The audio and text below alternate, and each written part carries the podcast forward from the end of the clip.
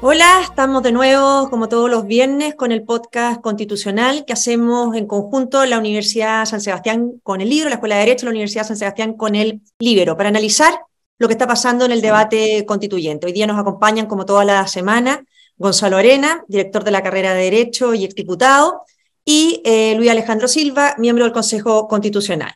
La verdad que lo que está pasando en Chile, Chile está enfrentando un problema mucho más grave hoy día, ¿no es cierto?, que lo que es una nueva constitución estamos viviendo uno de los mayores escándalos de corrupción que han ocurrido en nuestro país. Un sector político parece que se decidió coludirse para inventar un mecanismo para asaltar el Estado y apropiarse los recursos públicos. ¿Quiénes? ¿Con qué grado de responsabilidad? Bueno, esperemos que la justicia sea la que lo determine. Pero al parecer todo muy bien pensado, con autoridades amigas repartidas a lo largo de todo Chile y un gobierno decidido, al parecer, a aguantar, como si nada hubiera pasado quizás la plata ya está repartida o en manos de quienes asumimos se previó que tendría que estar, y ellos blindándose, blindándose entre ellos y con un presidente, bueno, lo veíamos ayer, ¿no es cierto?, megáfono en mano agitando las, las huestes en, la, en las calles. Eh, la preocupación es que, aparte, ¿no es cierto?, de, ser uno de los mayores escándalos de corrupción y que no parece que se estén decididos a, ejercer responsabilidades políticas, es que el proceso constituyente empieza a generar ahí una mayor, mayor distancia. ¿De qué sirve fijar reglas del juego si hay un sector político que está dispuesto a saltarse las leyes que existan, etcétera, cuando tienen un objetivo como el que estamos viendo. Entrando en materia concreta y a raíz de este escándalo de corrupción, una de las enmiendas que presentó, el, entiendo que el Partido Republicano, no sé si en conjunto con Chile Vamos o no, pero una de las enmiendas del Partido Republicano es generar una justicia especializada para los delitos de corrupción, terrorismo, narcotráfico, crimen organizado. Y entiendo que la Corte Suprema que fue a exponer al Consejo no le gustó nada esta idea. Quizás, Luis Alejandro, que nos puedas contar un poco de esto, ya que también está tan actual el tema, y después preguntarle a Gonzalo su opinión. La enmienda a la que te refieres, Marcela, responde a la necesidad de dar mayores garantías para que los procesos en materias tan críticas como las que mencionaste, narcotráfico, crimen organizado, corrupción, eh, puedan llegar a resultados exitosos, eh, asegurando a todos los, y, eso pasa por asegurar a todos los intervinientes en el juicio, dígase eh, presunto victimario, la víctima, los testigos, los parientes de los testigos, los parientes de la víctima, el juez o los diferentes funcionarios judiciales, asegurarle o garantizarles seguridad. Hoy día lo que pasa, por ejemplo, en, en el sur, y esto es, es Vox Populi, es que muchos jueces enfrentan dificultades reales para, para ir adelante con los procesos o con los procedimientos, porque eh, los testigos no quieren atestiguar, porque las víctimas se sienten amenazadas por, por, por perseverar en la querella. Entonces, la jurisdicción nacional lo que te permite es llevarte el juicio a un lugar que ofrezca mayores garantías, que, que, en donde la víctima no, no sea vecino, no esté vecino, perdón, el juez, perdón, no esté vecino del querellante, o el, o el testigo eh, pueda estar en un lugar que, que, en, que no se sienta amenazado por, por, la presunta, por el presunto victimario. La idea es, y entiendo que está, no sé si, estoy seguro que no es el único lugar, entiendo que España tiene un órgano que se llama la Audiencia Nacional, y que cumple precisamente esta, esta función o una análoga, es decir, una, una jurisdicción no territorial, es decir, no está circunscrita a un territorio como pasa hoy día con todos nuestros tribunales, tienen, tienen, tienen territorios determinados, jurisdicciones, jurisdicciones locales, diríamos, esta es una jurisdicción nacional, es decir, cualquier delito que cumpla con, con eh, la descripción de estos grandes grandes males, ¿no es cierto? Corrupción, trata de personas, narcotráfico, crimen organizado, va a tener un juicio en algún lugar que ofrezca las mejores garantías para que el proceso llegue a término. Esa, esa es la idea. Ahora, ¿por qué no le gustó a la Corte Suprema? Honestamente, no lo sé, no estuve yo en la, en la discusión que hubo en la Comisión 2, que es donde se trata, yo estoy integrando la 3 por lo demás. Pero bueno, no, no, no me extraña que, que, este tipo de novedades generen siempre una cierta inquietud porque rompen un poco el statu quo y porque, hasta donde yo sé, sería la única jurisdicción dependiente de la Corte Suprema, el único tribunal dependiente de la Corte Suprema que tendría jurisdicción sobre todo el territorio y no sobre una parte de él. Oye, eh, Gonzalo, porque aquí uno ve con el escándalo de, corrupción, que sería una de las materias que abordaría, ¿no es cierto?, esta, justicia especializada, eh, mucha, la sensación de mucha gente decir aquí no va a pasar nada, porque las herramientas políticas no dan, ¿no es cierto? O sea, si el presidente está decidido y el gobierno a blindarse unos a otros porque creen que basta decir, ah, es corrupción, seguimos, está lo mismo, o, eh, o no hacen nada, te fijas, decir, eh, indignarse, estos sinvergüenzas que aparecieron en, en, nuestro gobierno, más o menos, eh, algo así fue lo que, lo que dijo. Entonces, las responsabilidades políticas cuesta mucho, si un gobierno no está decidido a hacerlas valer, ejercerlas, porque si la oposición no tiene los votos, tampoco puede eh, sacar un ministro. Entonces dependemos un poco de lo que la justicia, dependemos 100% más bien de lo que la justicia vaya a esclarecer. ¿Qué te parece a ti esta medida en esa materia y también lo que estamos viendo ahora? Porque uno ve que los jueces se quejan de esto, pero por otro lado tenemos jueces haciendo política a través de fallos, ¿no es cierto? Jueces que se están, por así decirlo, destruyendo o permitiendo que se muera el sistema de la libre elección en salud. Lo que no logró la convención por el rechazo al plebiscito, lo estarían logrando los jueces a través de los fallos que hemos visto estos días. ¿Cuál es tu opinión, Gonzalo? Sí, no, yo creo que es una medida sana, existe en varios países, esta la jurisdicción nacional en ciertos delitos tiene que ver también con un tema de eficiencia. Generalmente estos delitos de corrupción grandes, de narcotráfico, de terrorismo, son esencialmente eh, amplios en su ejecución territorial. Se, se, piensa en un lugar, se ejecuta una parte en otro y termina en otro. O sea, eh, invade siempre distintas jurisdicciones de lo que son los tribunales ordinarios, igual también la fiscalía. De hecho, las fiscalías también están tratando de tener eh, fiscalías especializadas nacionales, eh, porque todo este trámite de trabajar en conjunto con otras fiscalías regionales que tienen mil otros problemas, que tienen mil otras formas de funcionar, siempre hace más ineficiente el tema. Entonces, es un tema mínimo de eficiencia y además de especialidad. Un juez normal no está eh, o no tiene todo el tiempo, ni todo el poder, eh, ni todo el conocimiento de dedicarse además a delitos que son tan complejos de perseguir, de investigar, que muchas veces requieren años eh, de, trabajo para llegar ¿no cierto? a una conclusión final. Entonces, la, oposición de la Corte Suprema se entiende bastante poco, más todavía cuando la Corte Suprema va a seguir siendo la autoridad jurisdiccional suprema del país. O sea, si estos tribunales tampoco se van a mandar solos, sino que necesariamente también muchas de sus causas van a recaer después en, el, la Corte Suprema. Entonces, yo creo que es una visión bastante eh, miope que no está acorde con lo que requiere hoy día la complejidad de los delitos. De hecho, por ejemplo, cuando hablan del mismo tema de, de eh, la violencia en el sur, el terrorismo en el sur, está comprobado que los grupos que hacen eh, atentados terroristas no están en el sur, están, están fuera y se juntan eh, para organizarse dentro del territorio de la Araucanía, cometen el delito y después se dividen de, nuevo, porque es una forma mucho más eficaz de, de, evitar la persecución. Entonces aquí tenemos delitos que generalmente se planifican en un lado, se desarrollan en otro y se ejecutan en otro. Entonces, una jurisdicción nacional, por supuesto, que, que puede ayudar, y yo espero que esa, esa sea una de las grandes reformas que se pueda hacer también a, al sistema de justicia chileno. Ahora, lo que dices tú eh, es bien importante porque incluso en este caso, lo explicabas tú en relación a la violencia, pero en el caso de corrupción también uno ya no piensa, ¿no es cierto?, que un Ceremi en una región determinada actuó eh, solo, o sea, en el fondo, sin que a lo mejor de, a nivel más centralizado o en otra, haya, se haya generado o diseñado este mecanismo con seremías, gobernaciones en distintos, en distintos lugares. Entonces, claramente esa mirada nacional también pasa a ser eh, fundamental. Y por la magnitud, si ya vamos, no sé, en, equivale, ¿cuánto iremos? Casi 20 MOPGATE en los miles de millones de, de, pesos, no sé ya cuánto es, pero uno se, uno se pierde en la magnitud de este, de este escándalo. Eh, ahí mismo hay una cosa que uno le llama la atención, porque es un tema muy concreto, del debate que está ocurriendo, Luis Alejandro, en el, en el Consejo Constitucional. Eh, uno ve un gobierno que en las cosas que ellos quieren sacar adelante, les da lo mismo lo que piense la oposición, ¿no es cierto? Eh, anuncian una reforma tributaria, porque no es pacto eso, si no hay pacto con nadie, ¿no es cierto? Era pacto consigo mismo de Mario Marcel. Después en materia de pensiones lo mismo, en materia de salud lo mismo, ahí no hay búsqueda de acuerdo, ahí no se negocia, etc. Pero cuando llega el Consejo Constitucional, pareciera que la mayoría no pudiera hacer nada sin el permiso de la izquierda y del oficialismo. ¿Están así o por qué?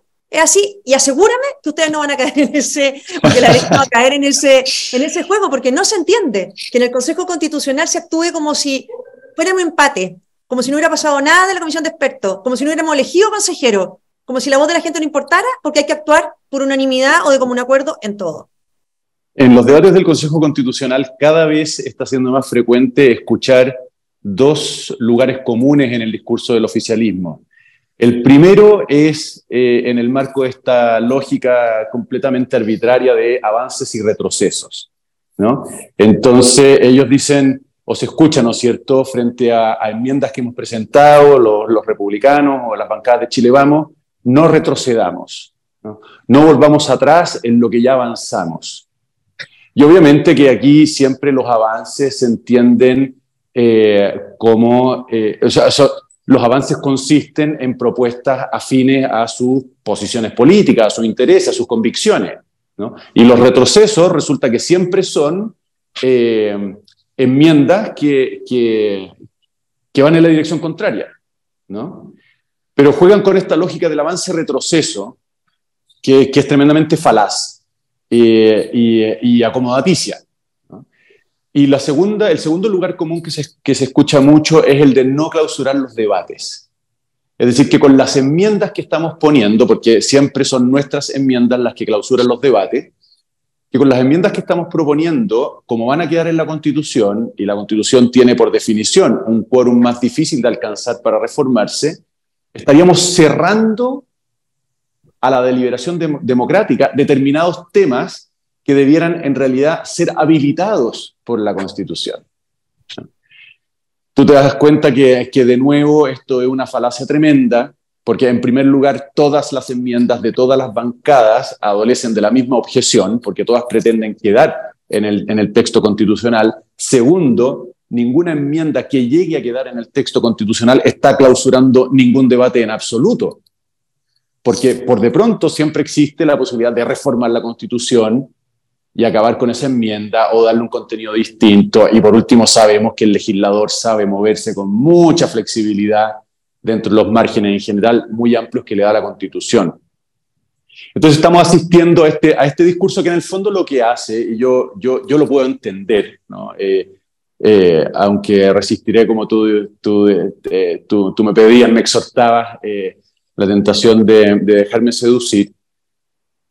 Para ellos el anteproyecto representa la línea, eh, creo que lo hemos conversado en este programa antes, la línea, eh, lo mejor que pudieron alcanzar, porque se hizo en un órgano con las fuerzas políticas empatadas.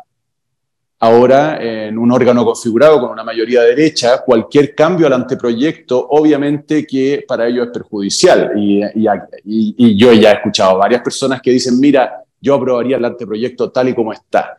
Implícitamente lo que están diciendo mucho es decir, oye, ojalá ustedes que fueron elegidos por la gente para trabajar cinco meses, durante cinco meses en el anteproyecto, no lo toquen. Lo dejen tal y como está porque ese sí representa los verdaderos equilibrios políticos, ese sí nos permitiría superar el impasse constitucional. En cambio, si ustedes meten su enmienda, eh, van a desfigurar este, este balance político expresado en el anteproyecto y amenazan el éxito del proceso. En fin, son las discusiones que escuchamos todas a ti y a, Gonzalo, políticos consumados, obviamente les sonarán muy familiares y aquí el gran desafío para, para, los que estamos iniciándonos es no dejarnos seducir por estos cantos de sirena. Gonzalo, yo creo que Alejandro apunta una cosa que, que, ha sido siempre la gran trampa, ¿no es cierto?, de la, de la izquierda, que cuando ellos logran plasmar en una ley, o si lo hubieran podido plasmar en una constitución, un tema, el debate está zanjado. ¿Ah? Y cualquier intento, después por reformarlo democráticamente, te dicen no podemos reabrir debate superado. Eh, a mí, por lo menos como ministra, me acusaron constitucionalmente por intentar reformar en el Congreso las leyes de educación de la presidenta Bachelet, porque no se podía reabrir estos debates que ya estaban eh, cerrados, zanjados, eh, etcétera. Pero cuando ellos son minoría, como explicaba Alejandro, hay que dejar todo abierto. Y por eso hasta la propia expresidenta Bachelet ha dicho que le gusta el texto de los expertos porque quiere una constitución habilitante. ¿Qué es lo que es para ti esa constitución? ¿A qué se refiere ella bajo este texto habilitante que hoy día ha pasado, han pasado a hablar de esta constitución que tenía que regir por décadas a una como, de corto plazo, una media desechable que los habilite para hacer lo que quieran en un poco tiempo después? Sí, en el fondo es, querer una constitución que no se la juegue por nada, ¿ah? que establezca eh, simplemente un mecanismo para que el Congreso resuelva todos los problemas y establezca y, o pueda refundar Chile cada tres o cuatro años.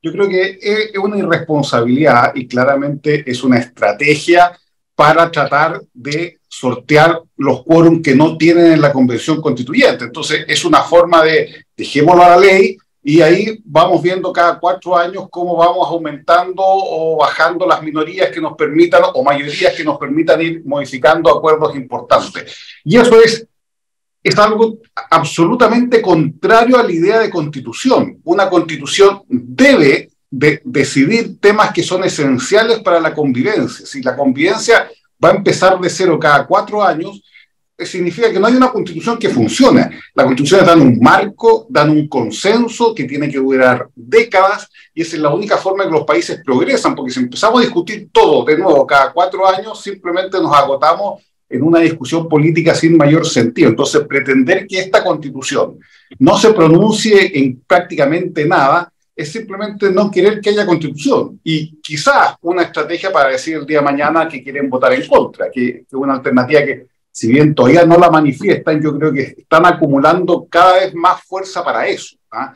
Eh, y, aquí, a propósito de lo que tú decías, Marcela, que lo, de ellos vale y lo de uno no, hay una frase que a mí me gusta mucho que están, están ocupando siempre ya hace mucho tiempo, o sea, hace algún tiempo, que es los retrocesos civilizatorios. ¿ah?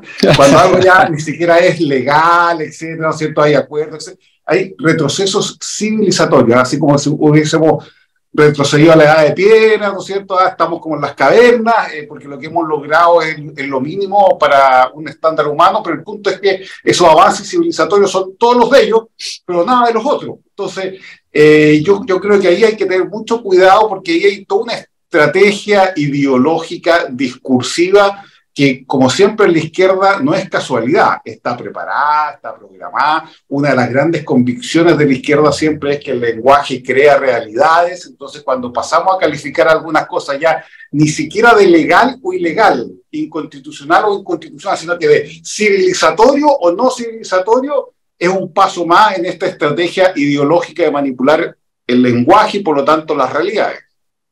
No, la pura, la pura verdad. Se me había olvidado que es el concepto que en realidad es el que, el que usan. Eh, cuando ellos logran, ¿no es cierto?, imponer algo, o no imponer, o sea, tener las mayorías y después la mayoría les son adversas y se quiere revisar una ley que a lo mejor no ha tenido buenos efectos, ya no, ya está hecha perpetuidad. Bueno, de hecho, se jugaron por un texto constitucional perpetuo, ¿no es cierto?, en la, en la Constitución. Ahí nadie hablaba de, de un texto eh, habilitante. Em, eh, Luis Alejandro, una cosa para ir cerrando, ¿no es cierto? Y la gente entiende, las constituciones no pueden, eh, o sea, las constituciones están llamadas a ser neutras respecto a un proyecto político, pero no neutras respecto a los derechos fundamentales, porque para eso existen, ¿no es cierto? Para limitar el poder del Estado en resguardo de las libertades de, la, de las personas.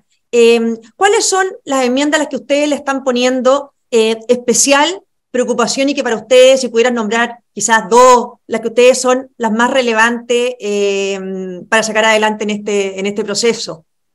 Bueno, como bien tú dijiste, las constituciones son neutras en, cierto sentido o hasta cierto punto, porque te guste o no, todas las normas, y esto yo siempre lo ejemplifico, desde la orden que una mamá le da a su hijo hasta una constitución, tienen un fundamento antropológico y moral. Es decir, hay detrás o subyace detrás de una norma siempre la convicción de qué es bueno y qué es malo para el, para el destinatario de la norma. ¿No? Y las constituciones tienen una base antropológica y moral muy grande, muy grande, muy densa, y en general bastante compartida incluso con, con, con, con la izquierda, ¿no? porque, porque hay convicciones muy arraigadas, porque formamos parte de una misma cultura al fin y al cabo. Dicho esto, eh, en, en, en, las enmiendas que nosotros hemos presentado hay de dos órdenes, y te voy a ejemplificar con, con aquellas que para mí son, son o para la bancada, si quieres, también eh, más, más eh, eh, queridas. ¿no? Una son las, podríamos llamar, de orden político, que, que para mí, lejos la más importante hoy día es el disminuir el número de escaños que se eligen por distrito, y ojalá ello vaya acompañado, presentamos una enmienda en ese sentido, de una reducción del número de senadores y del número de diputados. ¿no? A mí eso me parece políticamente muy relevante y con esto también eh, añado lo de los tratados internacionales. Yo creo que en, definir la jerarquía de los tratados internacionales como, como una norma que está eh, sujeta o bajo la Constitución, estamos aportando al, al debate de Chile, un, al debate en Chile una, una definición importante, ¿no? que hoy día permanece en la ambigüedad, abriendo un, un, flanco enorme para que los jueces puedan, eh, en definitiva, saltarse incluso la Constitución.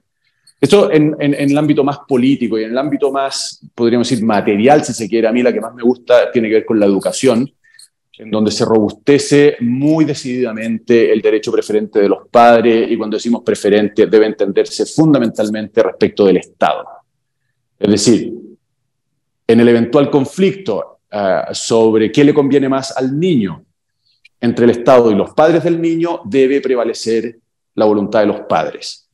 Y eso tiene una bajada muy concreta en poder elegir el colegio y eh, decidir o definir qué significa este concepto tan, tan manido, eh, valioso ciertamente, pero, pero, pero muy ambiguo del interés superior del niño.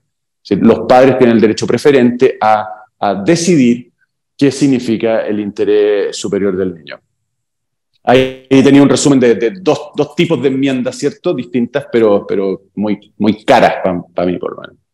Perfecto. Y Gonzalo, para, para terminar, Em, tú algo dijiste de que podía estar eh, el oficialismo más bien preparándose para un eventual eh, rechazo del, del em, uno ve, ¿no es cierto?, al, al hombre del megáfono em, llamando a, organizarse, ¿no es cierto?, al pueblo, organizarse en este, este, tema. No sé lo que significa eso, porque depende de él, en el fondo, activar las políticas de vivienda que era por lo estaban reclamando, pero este llamado al pueblo a seguir organizado.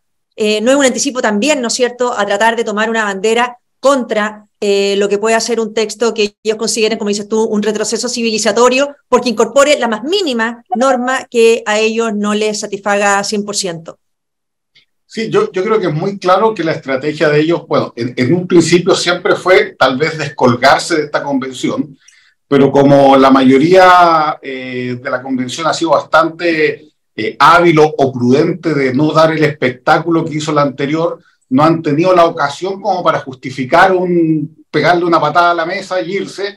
Hoy día están preparando esta fórmula eh, de decir que es una persecución a las mujeres o son retrocesos civilizatorios, etcétera, para el día de mañana poder decir francamente estamos en contra. O sea, yo creo que están generando pruebas para poder tomar una decisión que se vea como justificada. Ahora, lo, del presidente me, me, parece más grave, porque lo otro es entendible, pero lo del presidente, eh, creo que es muy grave que tome partido decidido por una, de la, una u otra opción. ¿ah? En, la, en, la, primera, eh, en el primer plebiscito se mantuvo más o menos neutral, o sea, pudo haber hecho mucho más cosas eh, en perjuicio, ¿no es cierto?, de una competencia igual, pero no, no lo hizo. Ahora, creo que ahora eh, están las condiciones o están las actitudes que podrían justificar a ojos del gobierno hacer una puesta en escena más agresiva en contra del resultado de la convención y yo creo que eso es grave. Un presidente y un gobierno en estos temas que son tan sustanciales tiene que ser un garante, tiene que ser tiene que estar por sobre el bien y el mal, porque si se aprueba, además ese mismo gobierno, ese mismo presidente va a ser el que va a tener que firmar esa constitución, va a tener que aplicar esa constitución. Entonces, me parece eh, muy con muy poca visión de Estado pretender o dar los primeros síntomas de que vamos a tener un presidente en la calle con megáfono llamando, ¿cierto?, a votar en contra de estos retrocesos civilizatorios eh, que yo creo que realmente sería eh, muy malo para la institucionalidad, para la convivencia de los chilenos y además polarizaría aún más un tema que puede generar más acuerdos de lo que la gente cree eh, en, la, en el plebiscito que venga. Perfecto. Bueno, yo creo que ahí hemos dado una vuelta un poco a lo que estaba pasando, el estado de la situación en el, en el debate constitucional. Así es que muchas gracias a todos los que nos han escuchado y bueno, gracias a ti, Gonzalo y Luis Alejandro, por eh, acompañarnos de nuevo, por seguir en esta, en esta conversa semanal sobre el proceso. Chao. Chao, gracias.